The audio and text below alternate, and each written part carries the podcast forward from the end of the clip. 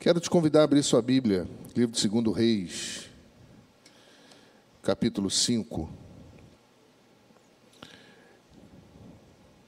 Segunda aos Reis, capítulo 5. Vamos ler a partir do verso 1.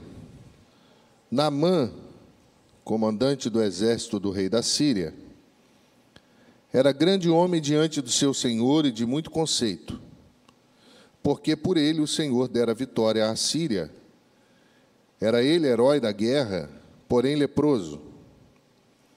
Saíram tropas da Síria e da terra de Israel levaram cativo uma menina, que ficou ao serviço da mulher de Namã. E disse ela à sua senhora: Tomara o meu senhor estivesse diante do profeta que está em Samaria ele o restauraria da sua lepra. Então foi Namã e disse ao seu senhor: Assim, assim falou a jovem que é da terra de Israel. Respondeu o rei da Síria: Vai, anda, e enviarei uma carta ao rei de Israel. E ele partiu e levou consigo dez talentos de prata, seis mil ciclos de ouro e dez vestes de festivais. Levou também ao rei de Israel a carta que dizia: Logo em chegando a ti esta carta, saberás que eu te enviei Naamã, meu servo, para que o cures da sua lepra. Tendo lido o rei de Israel a carta, rasgou as suas vestes e disse: Acaso sou Deus com poder de tirar a vida ou dá-la? Para que este envie a mim um homem para que eu possa curá-lo de sua lepra? Notai, pois, e vede que procuram um pretexto para romper comigo. Ouvindo, porém, Eliseu, homem de Deus, que o rei de Israel rasgara as suas vestes, mandou dizer ao rei: Por que rasgastes as tuas vestes? Deixa ouvir a mim, e saberá que há profeta em Israel. Veio, pois, Naamã com seus cavalos e com seus carros e parou à porta da casa de Eliseu. Então Eliseu lhe mandou um mensageiro dizendo: Vai, lava-te sete vezes no Jordão, e a tua carne será restaurada e ficarás limpo. Naamã, porém, muito se indignou e se foi dizendo: Pensava eu que ele sairia ter comigo, por se ia de pé, invocaria o nome do Senhor, o seu Deus, moveria a mão sobre o lugar da lepra e restauraria o leproso. Não são porventura Abana e Farfar, rios de Damasco, melhores do que todas as águas de Israel? Não poderia eu lavar-me neles e ficar limpo? E voltou-se e se foi com indignação. Então se chegaram a ele os seus oficiais e lhe disseram: Meu pai, se te houvesse dito o profeta alguma coisa difícil, acaso não o farias? Quanto mais, já que apenas te disse: Lava-te e ficará limpo. Então desceu e mergulhou no Jordão sete vezes, consoante a palavra do homem de Deus, e a sua carne se tornou como a carne de uma criança e voltou limpo. Esteja atento aos métodos de Deus. Vamos orar? Obrigado, Senhor, pela tua palavra. Obrigado por esta noite, pelo privilégio que temos de, à luz das Escrituras sagradas, ó Deus, nortear a nossa vida, a nossa consciência, receber do céu direcionamento e vida. Que o Senhor use a tua palavra mais uma vez para abençoar-nos. É o nosso desejo, o nosso pedido, a nossa súplica, em nome de Jesus. Amém. Esteja atento aos métodos de Deus. Meu irmão, você conhece esse texto muito bem. Você já leu, já releu, já ouviu mensagens a esse respeito de maneira uh, extraordinária. Muitos pregadores já trataram sobre esse tema. Muitas pessoas já enverendaram-se uh, por essa premissa de compreender a vida de Namã, de compreender as situações que fazem parte desse processo da cura de lepra. Mas quero chamar-lhes a atenção nessa noite para os métodos de Deus que foram diferentes dos métodos de Namã. O texto diz que ah, de alguma forma, o rei da Síria, sabedor das possibilidades que existiam no meio do povo de Deus, ele envia uma carta. Ah, e nessa carta, ele diz, na sua ah, infantilidade espiritual, que o rei de Israel poderia curar o chefe do seu exército. E ele então vai em direção a esse senhor, e chegando lá, o rei de, de, do povo de Deus fica desesperado, porque existia um tratado de paz. Existia um acordo de paz entre os dois povos, e a, e a, Síria, na ocasião, era muito poderosa e já havia sucumbido o povo de Deus em algumas ocasiões. Mas nesse tempo de paz, o rei, ao receber essa carta, ele diz: ele está buscando ocasião para criar uma confusão comigo, porque eu não tenho como curar ninguém. E ele fica desesperado, no seu desespero, ele vai rasgar suas vestes como sinal de humilhação, de desespero, de clamor. O profeta fica sabendo e o profeta Eliseu manda dizer ao rei que ficasse tranquilo, porque Naamã saberia que existia profeta em Israel. E ele vai, Eliseu não vai nem encontrá-lo. Eliseu manda um mensageiro. E esse mensageiro diz que ele deveria se banhar sete vezes no rio. E Namã fica absurdamente irado. E pega as suas coisas e vai embora. Ele recebe aquela palavra com muita ira, porque nos métodos de Namã eram métodos políticos. Os métodos de Namã eram métodos humanos. Ele disse: Eu achei que ele ia sair, ia encontrar-se comigo, ia estender as suas mãos e aclamar o seu Deus e eu ia ficar curado. Agora, me banhar sete vezes, lá da onde eu venho tem rios melhores do que estes. E eu poderia fazer isso lá. E o profeta não ah, se manifesta, mas aqueles que estavam com Namã se manifestam e vão aconselhá-lo a fazer o que o profeta mandou, e ele faz, e a Bíblia diz que ele, no sétimo mergulho, ele é curado. E pensar sobre isso, meu irmão, meu querido amigo, você que está ao alcance da minha voz, é pensar nos métodos de Deus. Nós servimos a um Deus que não usa métodos humanos. Nós servimos a um Deus que não está preso à humanidade. Ele é senhor da vida. E ele sabe muito melhor do que nós, do que precisamos, e ele pode fazer muito melhor do que nós aquilo que achamos fazer bem. Os métodos de Deus, meu irmão, estão em todos os lugares. A maneira que se prepara uh, e emprega alguma coisa uh, pode ser vista em, por todos os lados. Aonde vivemos existe método, na igreja, na sociedade, na escola, no trabalho. Métodos são usados, alguns são pragmáticos, alguns ah, são repetidos, outros surgem de acordo com as necessidades empresariais, estudantis, eclesiológicas. Métodos estão em todos os lugares e nós precisamos estar atentos a estes. Só que os métodos de Deus, Deus nem sempre age de igual modo na vida dos seus filhos. Deus faz a mesma coisa de maneira diferente nos corações do seu povo. Deus ele é tão tremendo, tão poderoso, que ele tem acesso direto ao coração do homem e ele responde a cada um segundo as necessidades. Nós podemos ter os mesmos problemas, com necessidades diferentes. E o único que pode responder a elas é Deus. O único que tem poder para alcançar o profundo do nosso ser é o Senhor. E esse texto, dentre outras coisas, apresenta o método de Deus sendo aplicado na vida de Namã.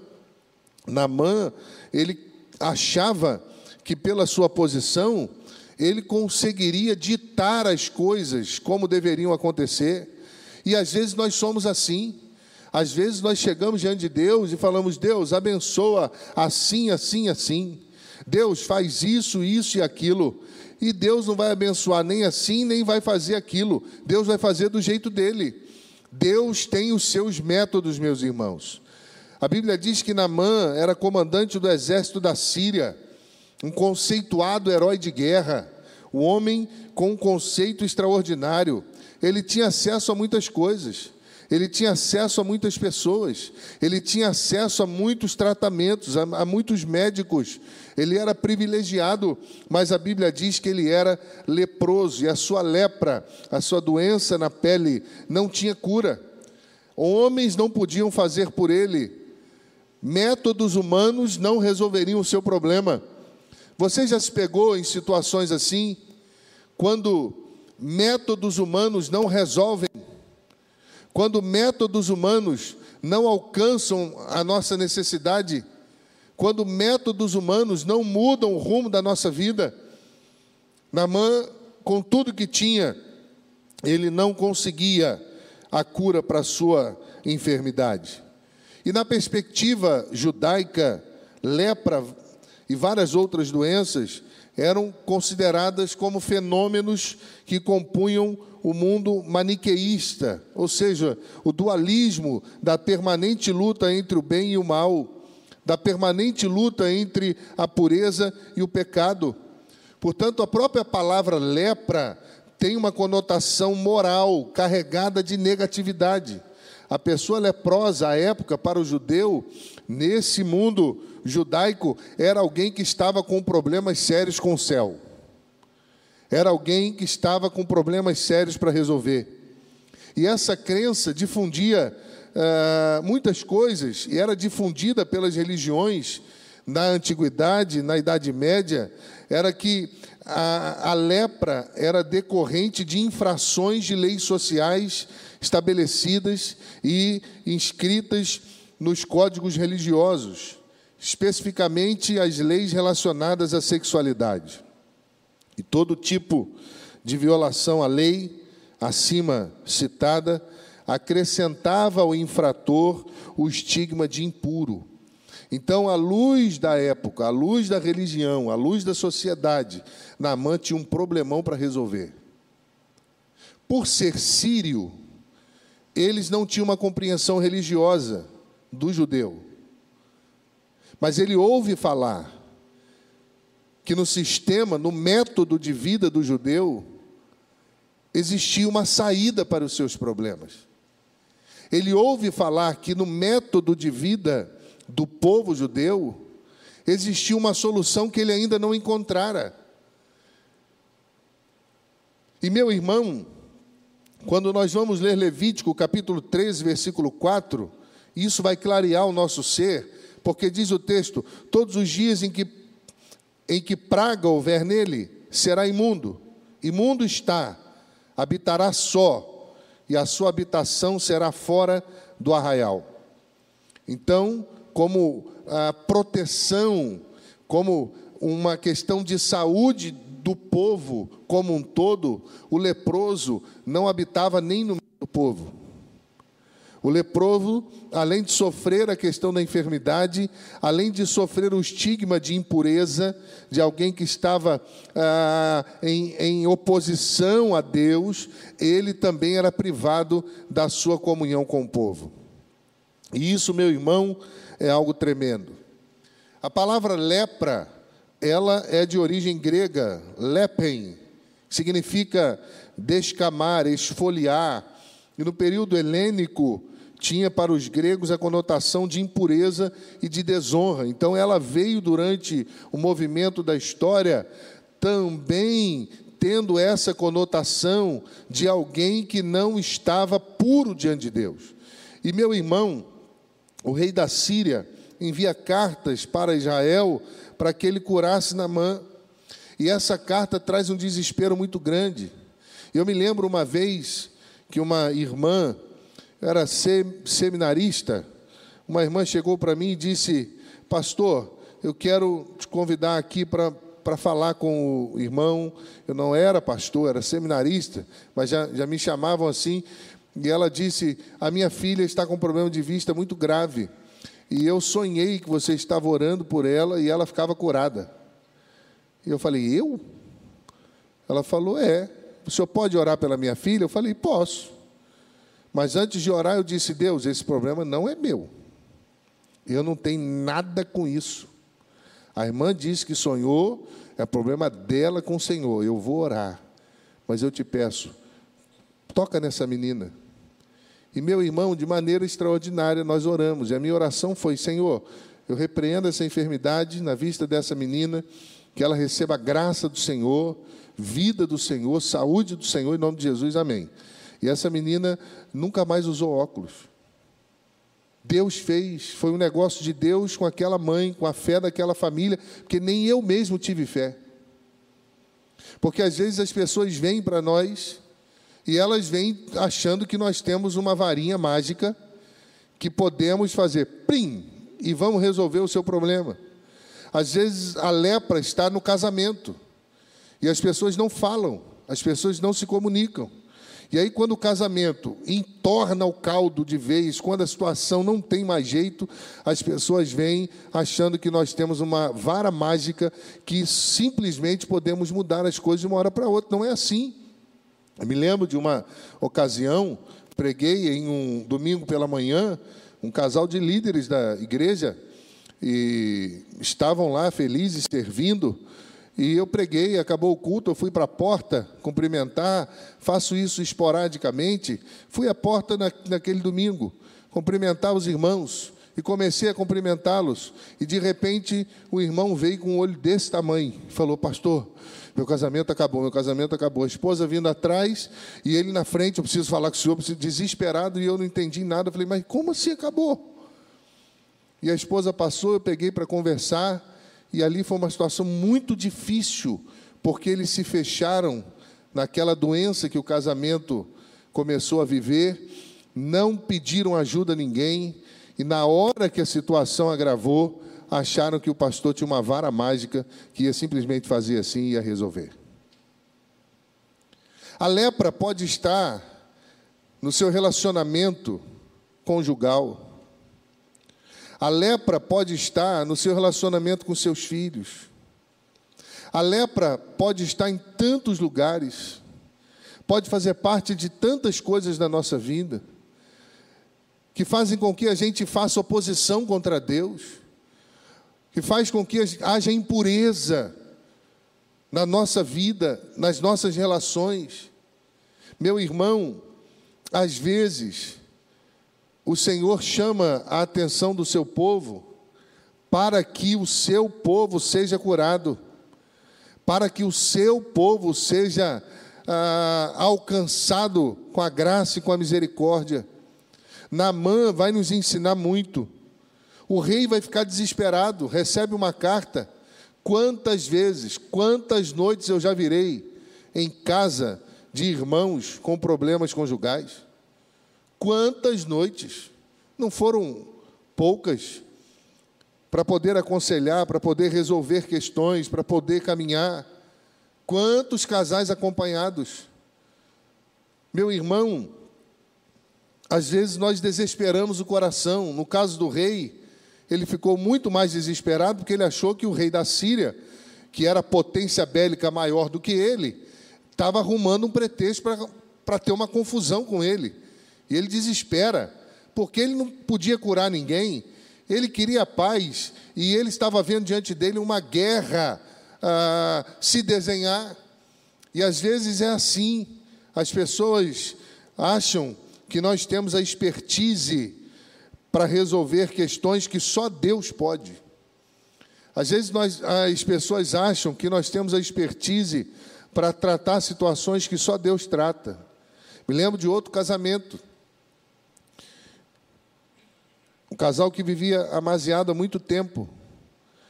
E houve um problema, ela não quis mais e mora para outro começou a ir para carnaval e eles acabaram na igreja. Ele tenta matá-la, ela pula o muro, foge. Nesse dia tinha culto, a cunhada dele pega ele e leva para o culto. E acaba o culto, eles vêm falar comigo, pedindo uma solução para aquele problema. E eu comecei a acompanhar aquele moço. Comecei a orar com ele, apresentei o Evangelho, apresentei Jesus Cristo. A menina criada na igreja, no Evangelho, mas viviam amaziados, não tinha uma vida de compromisso com Deus. E um ano acompanhei aquele moço, e ele apaixonado por ela, apaixonado, quatro pneus arriados, mas com raiva dela, porque ela começou a namorar todos os moços, todos é muito, né? Mas vários moços da cidade e amigos dele. E ele me contava as coisas e eu ficava com raiva, mas eu não podia dizer para ele.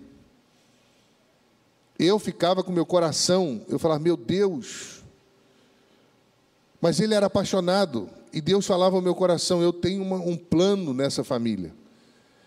E eu dizia para ele: sua história não acabou, Deus tem um plano para o seu casamento. Ele falou assim: não fale isso comigo, que eu começo até a passar mal, pastor.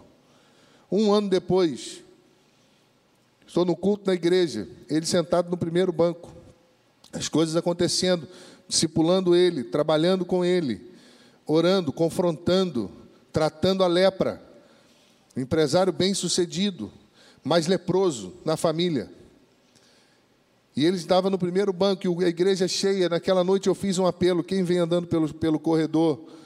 A companheira dele, que não era esposa porque não era casado. Foi à frente chorando, se reconciliou com Deus. E ele estava no primeiro banco, aleluia, glória a Deus. Quando ele olhou, ele não sabia se corria, se ficava. E ele saiu correndo pela igreja e foi embora, no meio do culto. Ele não sabia o que fazer. O tempo passou, ele disse: Pastor, Sou apaixonado por ela, mas eu tenho raiva. Eu falei, deixa Deus tratar. Para encurtar a conversa, eles começaram a namorar de novo. Ele insufilmou o carro dele todo, porque ele tinha vergonha que as pessoas o vissem com ela. E começou a ir para Niterói namorar com ela. Sair da cidade para ninguém ver. Final dessa história foram os dois casando e eu realizando o casamento deles se tornaram líderes de família. A lepra foi, foi curada. O filho parou de ir para psicólogo. Não precisou. A graça de Deus veio sobre aquela família, porque Deus usou o método dele. O método dele é diferente do método da Síria. O problema é que nem sempre nós estamos dispostos aos métodos de Deus. O problema, meus irmãos, é que nem sempre nós estamos dispostos a ouvir a voz de Deus. Mas Deus tem cura para qualquer doença. Deus tem cura para qualquer lepra. Você crê nisso, meu irmão? Quantos acontecimentos que fazem parte da nossa vida? Uma dificuldade para ser resolvida. Namã tinha uma dificuldade imensa. Ele tinha um problemão para resolver. Uma menina cheia de fé. Nessa história surge uma menina consagrada, uma adolescente consagrada. Havia sido levada uh, escrava, servia na casa de Namã, mas ela estava com o coração junto com o seu povo. E ela diz: se ele soubesse que tem profeta lá no meio do meu povo, ele seria curado. Uma menina cheia de fé, um rei que se acha e que o outro rei pode tudo. Às vezes nós transferimos para as pessoas aquilo que necessitamos quando deveríamos transferir para Deus. A Bíblia fala sobre um profeta. Quantas vezes, meus irmãos, no emaranhado de situações e emoções que vivemos, o que nós mais precisamos fazer é encontrar os métodos de Deus. Quantas vezes no emaranhado de situações que se apresentam, nós vamos buscando aqui e ali, nós vamos tentando humanamente quando na verdade os métodos de Deus estão aí, e nós só precisamos encontrá-los. Nós só precisamos estar diante do homem de Deus, do profeta de Deus, do povo de Deus, da palavra de Deus, porque os métodos deles são diferentes dos métodos da Síria. As pessoas vão dizer para você não vai dar certo. As pessoas vão dizer para você você não vai conseguir. As pessoas vão ah, incendiar o seu coração com coisas humanas. Mas fique atento aos métodos de Deus, porque os métodos de Deus não são humanos. Nem todas as pessoas que participam da nossa vida têm os métodos de Deus corretos, têm os métodos corretos ou fazem parte dos métodos de Deus. Se você for ler o verso 7, após o rei rasgar as suas vestes, ouvindo isso, Eliseu manda dizer-lhe: Deixa-o vir a mim, e saberá que há profeta em Israel. O rei não entendeu o movimento espiritual que estava acontecendo, mas o profeta entendeu. O rei não entendeu o movimento que Deus estava fazendo, mas o profeta entendeu.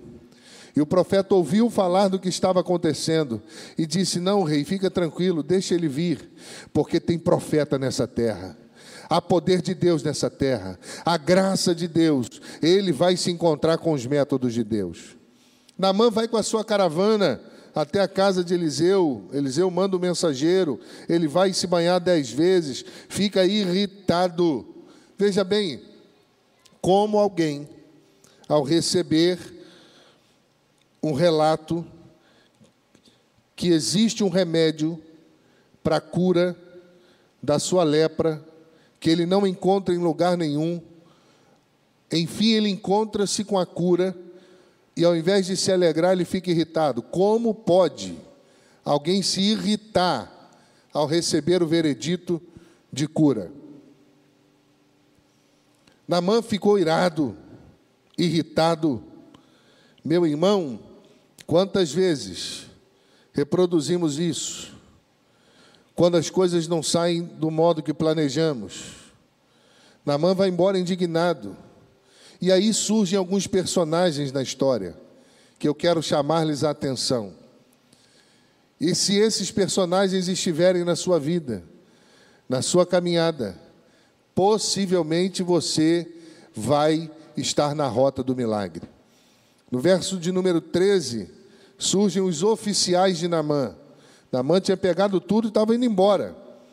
E o texto diz: Então se chegaram a ele os seus oficiais e lhe disseram: Meu pai, se te houvesse dito o profeta alguma coisa difícil, acaso não faria?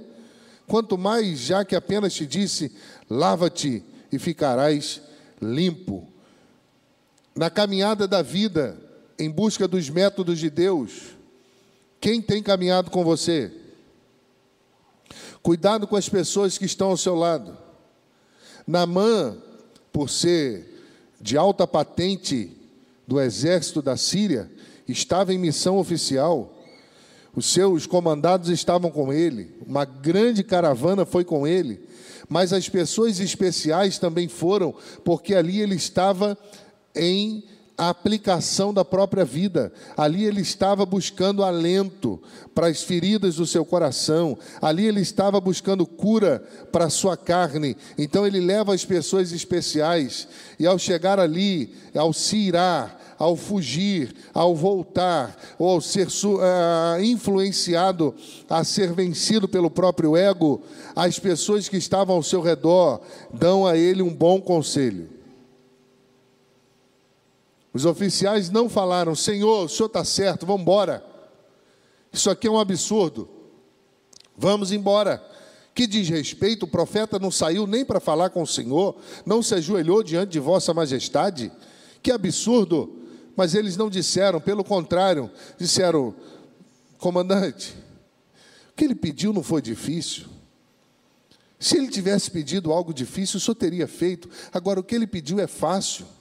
Vai lá e faz. E a Bíblia dá a entender que ele volta, se banha e é curado. Nós precisamos ter muito cuidado com as pessoas que caminham ao nosso lado. Nós precisamos ter muito cuidado com os conselhos que ouvimos das pessoas próximas. Se elas não estiverem em busca dos projetos de Deus, dos métodos de Deus, cuidado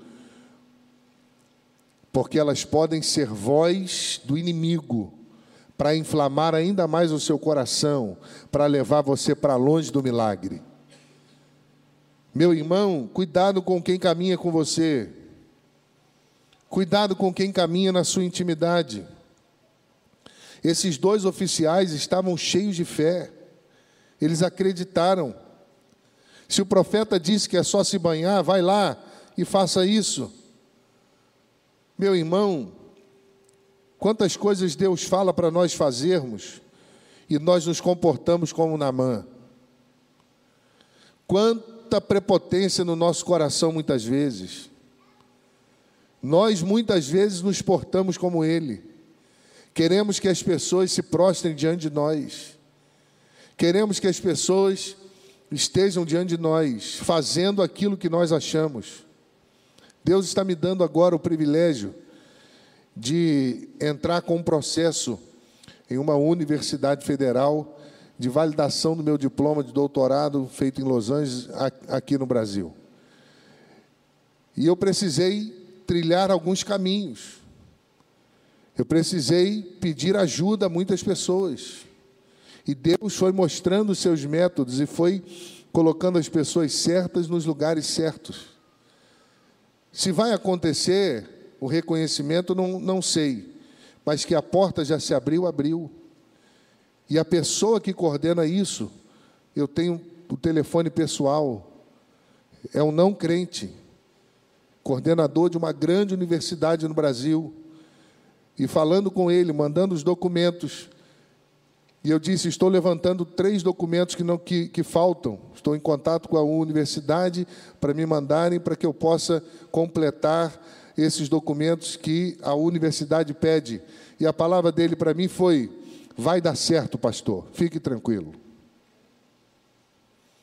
Nós não conhecemos os métodos de Deus. Nós não conhecemos, meus irmãos, mas quando Deus deseja fazer, Ele faz. Ele bota as pessoas certas do nosso lado. Namã teve a menina, adolescente, dentro da sua casa, Deus estava lá no coração de uma menina cheia de fé, e Deus também estava ao lado dele, quando os seus oficiais, cheios de fé, disseram que não era pesado fazer o que ele tinha que fazer. O que, que você precisa fazer para mudar a sua vida, para curar a sua lepra, para mudar a sua história? O que, que Deus tem pedido de você? Com certeza não é pesado, com certeza não é difícil. O problema é que nós somos vencidos por nós mesmos muitas vezes. E existem coisas que acontecem no verso 15, e eu quero caminhar só um pouquinho mais com os irmãos, que nós precisamos entender da maneira que Deus tratou Naamã e trata conosco. Verso 15: Voltou ao homem de Deus, ele e toda a sua comitiva, veio, pois, pôs-se diante dele e disse: Eis que agora reconheço que em toda a terra não há Deus senão Israel. Agora, pois, te peço que aceites um presente do seu servo. Os métodos, os métodos de Namã eram métodos humanos. Ele já foi cheio de presente, porque ele achava que iria trocar. Ele achava que ele receberia um presente e daria outro presente. Ele estava humanamente preparado para fazer o que sempre fez. E a Bíblia vai dizer, meu irmão, que em primeiro lugar, Deus acaba com a sua prepotência. Lembra daquele oficial que vai embora irado, porque o profeta não se apresentou a ele, não se ajoelhou e não fez segundo os métodos que ele gostaria que fizesse? Agora ele volta arrependido para agradecer porque ele fez o que tinha que fazer e agora ele volta para agradecer pelo que havia acontecido. Há uma mudança no coração desse homem. Alguma coisa aconteceu. Deus trata da prepotência do coração dele. Acaba, é zerada. Não existe mais um homem prepotente. Agora o que se apresenta é um homem grato. Prepotência e gratidão não caminham juntas.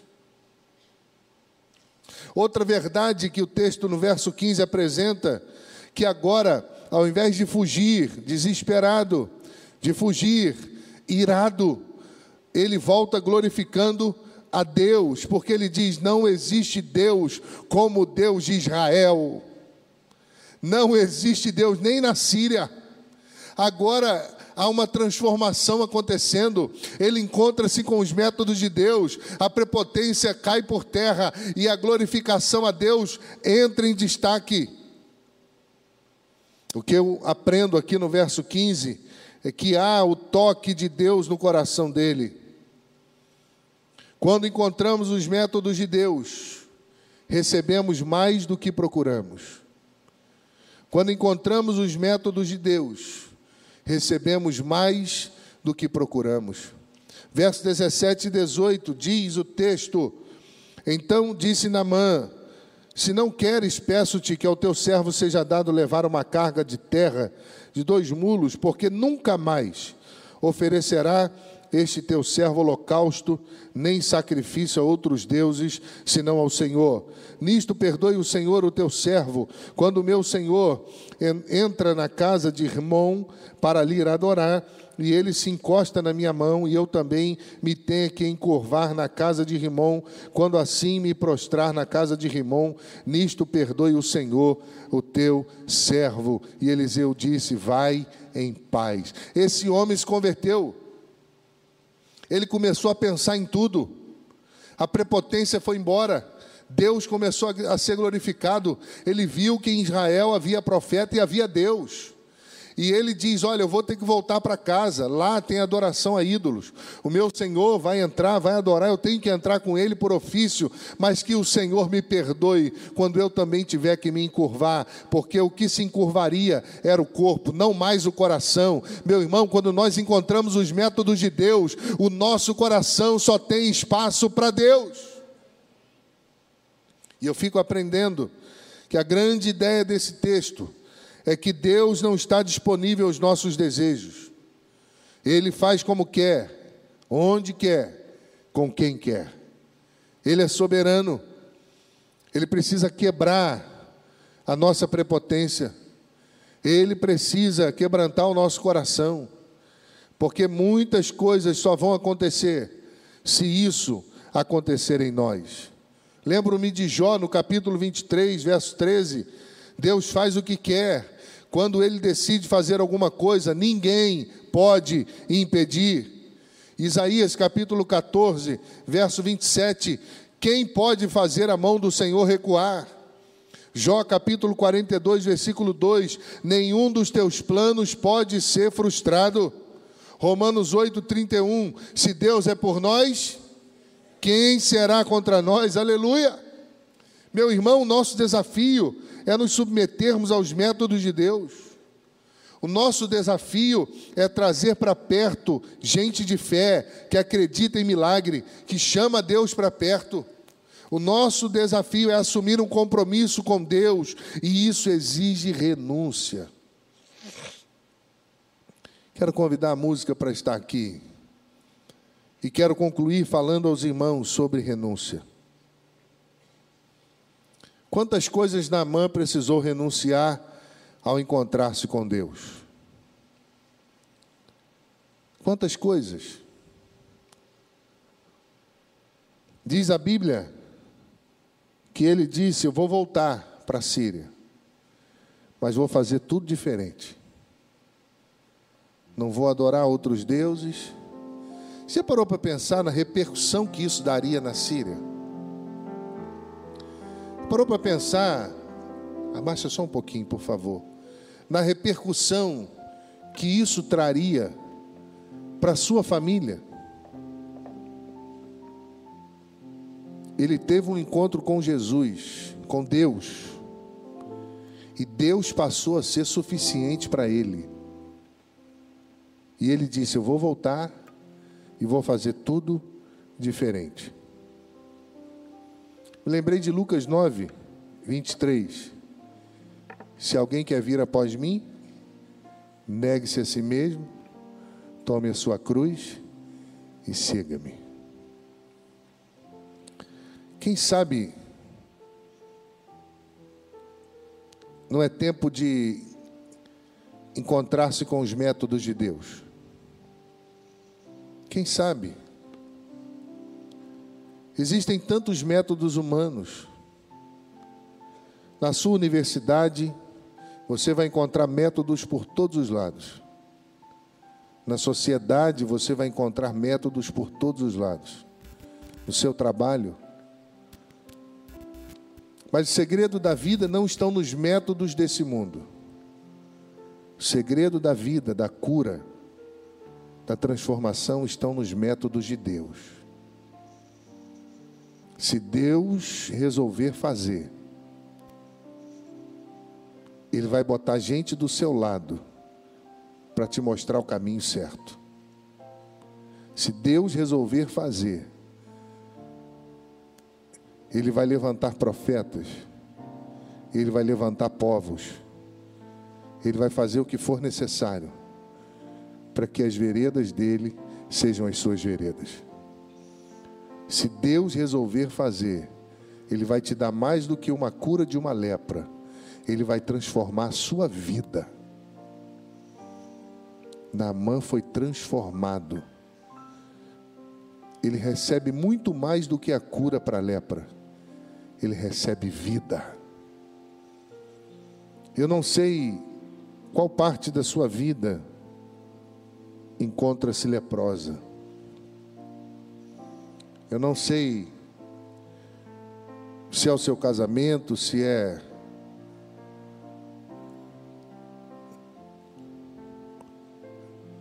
se são os seus negócios. Eu não sei se é a sua vida com Deus. Mas Deus tem cura para você nessa noite.